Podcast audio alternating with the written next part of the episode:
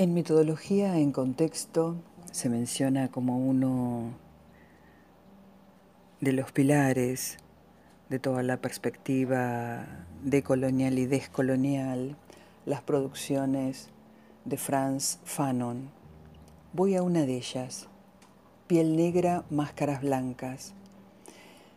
Allí en el prefacio leemos a Immanuel Wallerstein, quien nos cuenta que Fanon nació en Martinica, en 1925 y murió de leucemia demasiado joven en 1961. En 1952 ya era médico y psiquiatra. Él estudió en Francia.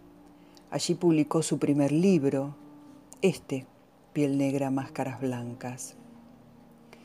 Un libro notable y que fue un gran impacto él mismo nos dice allí, la desgracia del hombre de color es el haber sido esclavo. La desgracia y la inhumanidad del blanco son el haber matado al hombre en algún lugar.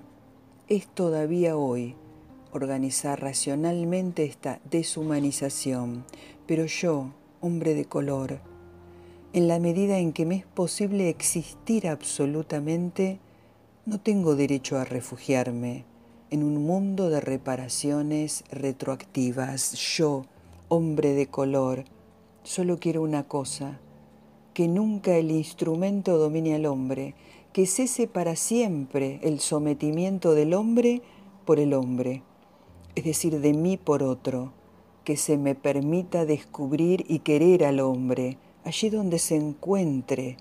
El negro no es, no más que el blanco. Seguimos pensando.